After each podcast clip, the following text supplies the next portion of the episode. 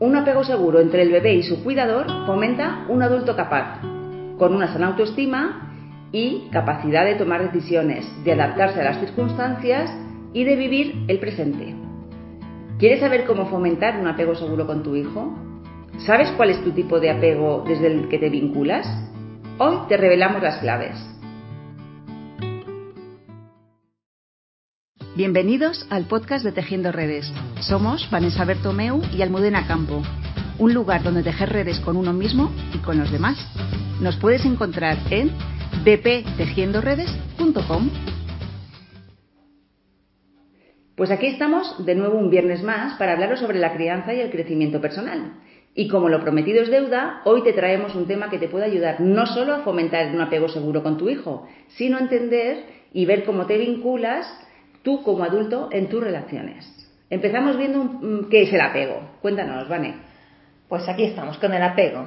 A ver, el apego es la unión que se crea entre el bebé y el cuidador y su función es asegurar el cuidado y la protección, asegurando así que en el, en el bebé una sensación de cuidado y bienestar. El apego se construye a través del sistema de exploración, que es lo que permite al bebé entrar en contacto con lo que le rodea.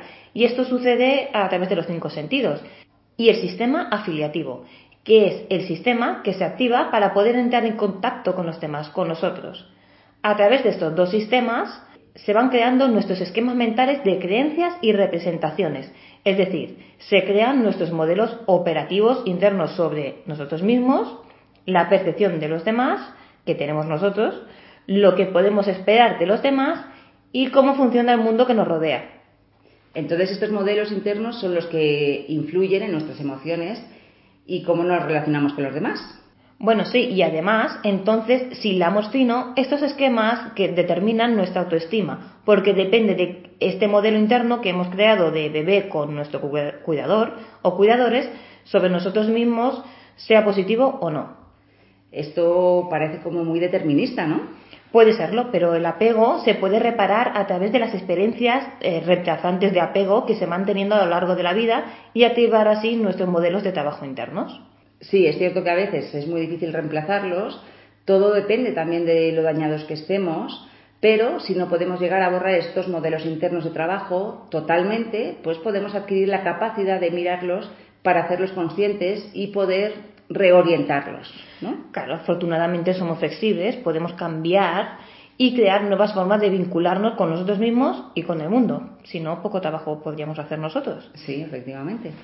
Así que cuando de adultos observamos que tenemos dificultades para vincularnos, podemos plantearnos si es debido a algún déficit en el cuidado de nuestra figura de apego y que ha generado algún tipo de carencia como la conexión, la regulación emocional, el respeto, la exploración, el afecto y un largo etcétera.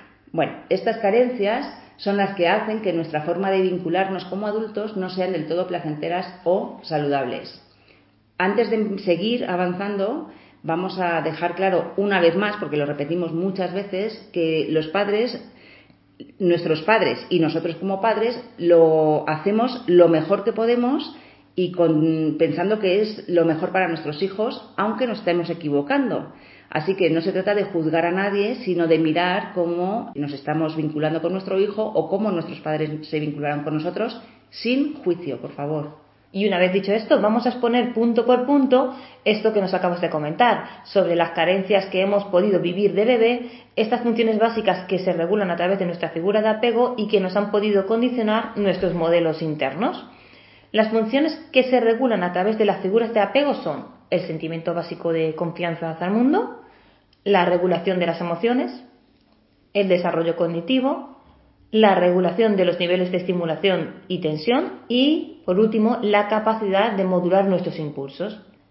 Ante todo, como ya hemos comentado, no vamos a entrar a la culpa. También hay que tener en cuenta de dónde venimos y que es muy difícil dar lo que no hemos podido recibir. Generar un apego seguro no es fácil porque requiere de que esa figura que cuida al bebé o esas figuras que cuidan al bebé sea capaz de mostrarse sensible y atenta a todas sus necesidades a lo largo del tiempo y el espacio. Y aunque esto evidentemente no es posible porque nosotros como padres también tenemos nuestras propias necesidades y a veces no podemos atender la de nuestros hijos porque, bueno, pues, mm, eh, por ejemplo, si tenemos una depresión postparto, bueno, pues es más difícil poder establecer el apego seguro, pero evidentemente mm, no hemos podido hacerlo de otra manera porque bastante estábamos intentando sostenernos a nosotras mismas, ¿no? Entonces, sin el juicio que hemos dicho antes, sí que es importante mirar de qué manera estamos fomentando ese apego con nuestros hijos. Bueno, y ahora que ya hemos perfilado más o menos cómo nos influye el apego, vamos a ver cómo se forma. Vamos a tirar de chuleta, que me he preparado para que no se nos escape ningún dato, y bueno, vamos a empezar aquí, Mude, cómo se genera un apego seguro. Bueno, pues el apego empieza, aunque muchos estudios no se entiende así, pero bueno, nosotras entendemos que desde los primeros días de vida, y es más o menos a los 12 meses de vida, cuando más se consolida. Es por esto tan importante que el cuidador pase el máximo tiempo posible con el bebé durante al menos el primer año de vida. Vamos a ver de 0 a 3 meses. Cuéntanos, Vane, de 0 a 3 meses, ¿qué pues pasa? De 0 a 3 meses, desde el principio, el bebé se interesa por los adultos que le rodean, pero no muestran aún una preferencia por ser cuidado por una u otras personas. El amor, el cuidado y la atención que el bebé percibe por parte de su padre o su madre en el día a día constituyen las bases del vínculo de apego que empiezan a unirles de forma pues muy especial. Después, desde los 3 hasta los 6 meses, a base de la repetición de infinidad de situaciones con quienes son sus cuidadores principales o primordiales, el bebé va poco a poco reconociéndoles como las personas que le proporcionan esas sensaciones agradables al hablarle o acariciarle, al sonreírle y que le hacen sentirse bien cuando están juntos. El bebé empieza a responder a sus seres queridos de forma diferente a cómo lo hace con personas extrañas. Se siente tranquilo y más a gusto cuando está cerca de su madre o su padre, o esas personas de referencia, que se encargan de su cuidado y que es atendido por ellos. En estos meses identifica sus figuras de apego y confianza en ellos, ya que estas figuras siempre están disponibles cuando el bebé la, los necesitan y responden ante sus necesidades. Desde los seis meses hasta aproximadamente el primer año de vida, el vínculo de apego se termina de consolidar. Es por esto que en esta época los bebés se pueden angustiar cuando se separan de sus figuras de apego y pueden mostrar ansiedad con personas que no conocen. Y esto es indicativo de que hay un lazo de afecto muy especial entre el bebé y sus figuras de apego. Más tarde, a partir del primer año, los bebés necesitan explorar y jugar con lo que les rodea y es normal que siga a todas partes a sus figuras de apego o que les busque cuando tenga miedo por algo. Cuando la figura de apego está cerca, el bebé es capaz de jugar y explorar de forma tranquila y confiada. Y si se es constante en tiempo y espacio, el bebé no sentirá tanta angustia cuando se separe de ellos. Le costará menos quedarse con otras personas y no mostrará tanta inquietud ante desconocidos. Y eso es porque el vínculo de apego es seguro. Se siente querido por sus figuras de apego aunque no estén con él en todo momento, comprendiendo que siempre regresan después de haberse ido. Claramente, pues el niño o la niña ha interiorizado la seguridad y el amor que le une a sus seres queridos. Si en el primer año el padre y la madre han conseguido una profunda vinculación emocional entre ellos y el bebé, en el segundo año tienen que ser capaces de que su hijo o de su hija mantengan ese intenso vínculo, que de alguna manera vayan adquiriendo una independencia cada vez mayor si en el primer año el padre o la madre ya han conseguido una profunda vinculación emocional entre ellos y el bebé, pues en el segundo año tienen que ser capaces de que su hijo o su hija, por supuesto manteniendo ese vínculo, vayan adquiriendo una independencia cada vez mayor. Y esto es muy importante porque si no caemos en la sobreprotección, no confiamos en sus capacidades y no dejamos que explore sus habilidades. Y ya después del segundo año, la intensidad del vínculo es la misma, pero se muestra de otra manera. El niño tiene una identidad más definida, ha aprendido a expresar cariño y es capaz de buscar apoyo eh, cuando necesita algo. Tiene un papel más activo en las relaciones con los otros, su mundo es más amplio y ya se vincula como aprendió con sus figuras de apego. Aquí ya empiezan a construirse las figuras de apego secundarias, que pueden ser profesores, amigos.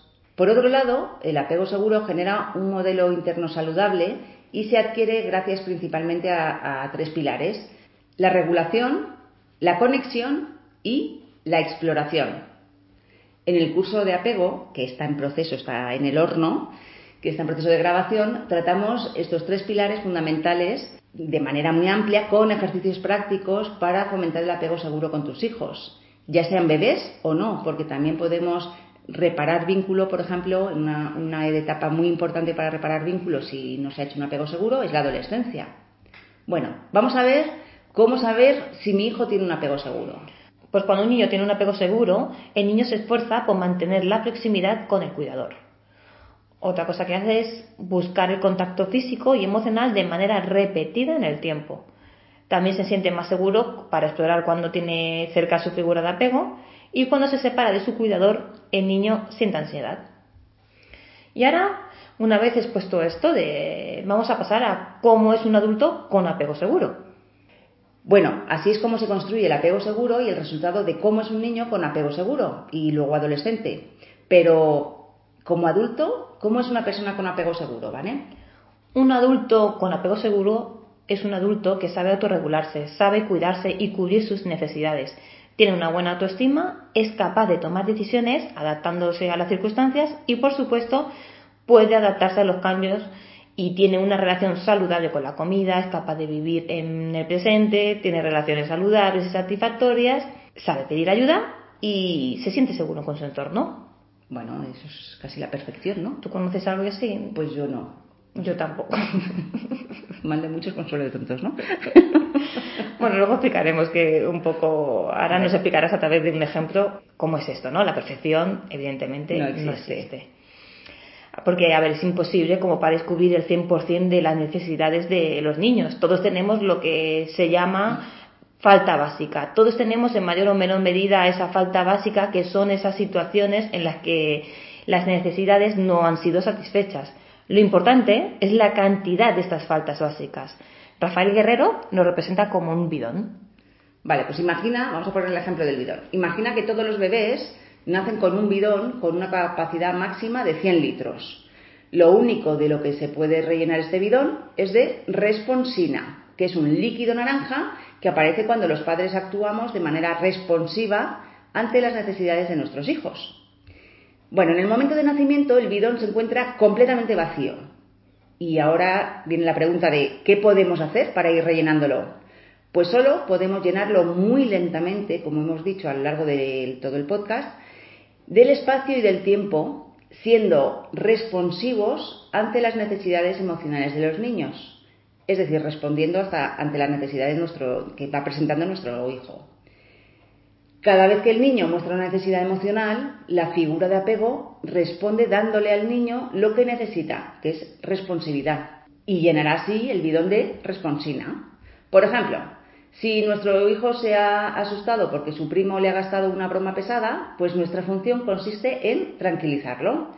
En este caso estaríamos actuando de manera responsiva y segregamos responsina para llenar un poquito el bidón. Con los años el bidón se va llenando de responsina y hay algunos niños que tienen el bidón más lleno que otros. Es imposible que encontremos a alguien que tenga su bidón completamente lleno al 100%, porque no hay padres perfectos, como ya hemos dicho. Pero tenemos que intentar que el bidón de nuestros hijos esté lo más lleno posible de responsina, porque no es lo mismo un bidón que está al 80% que uno que está al 15%. Porque a menos cantidad de responsina, mayor probabilidad de que el niño necesite buscar fuera lo que no le dieron en casa y de esa manera establecer vínculos poco saludables. Podemos vivir perfectamente con una capacidad de 75 litros de responsiva, 60 e incluso 50, pero cuanto menos litros tengamos en nuestro bidón, más probabilidad tendremos de salir de casa a buscar lo que no encontramos dentro. Por lo tanto, seremos más dependientes y más vulnerables a caer en conductas adictivas. Y esa búsqueda que puede dar con diferentes estímulos, personas o sustancias, pero siempre de manera negativa. Podéis encontrar muchísima información en muchos libros sobre el apego. De hecho, nosotros estamos haciendo un curso que está grabándose, ya dentro de poquito estará en marcha. Y de donde hemos sacado el ejemplo este del bidón, que a mí me gusta mucho, es del libro de Rafael Guerrero de Educación Emocional y Apego. Pero como ha dicho Vane, tenéis muchísimos libros súper interesantes que algunos son, bueno, lo, tratan de una manera más profunda y más como para terapeutas, pero hay otros para padres, como este de Rafael y otros muchos, que, te dan mucha información con ejemplos y es muy explícito. Bueno, hemos ya hablado del apego seguro, como se nos hace muy largo, sino eh, en, el próximo, en el próximo, o no sé si serán uno o dos episodios más, estamos en ello Eh, hablaremos sobre los diferentes tipos de apego, que no es el seguro, que son los otros tres, el evitativo, el ansioso ambivalente y el desorganizado. Eso es. Y bueno, hasta aquí el podcast de hoy. Esperamos que hayas aprendido mucho sobre cómo te vinculas y fomentar una mejor relación con tu hijo. Eso es. Y llenar su bidón, mucho, lo máximo posible. Bueno, que tengáis buenas semanas. Chao. Gracias por llegar hasta aquí. Esperamos que te haya sido útil y si te ha gustado, por favor no olvides compartirlo con tu familia y amigos y en tus redes sociales. Nos vemos en el siguiente episodio.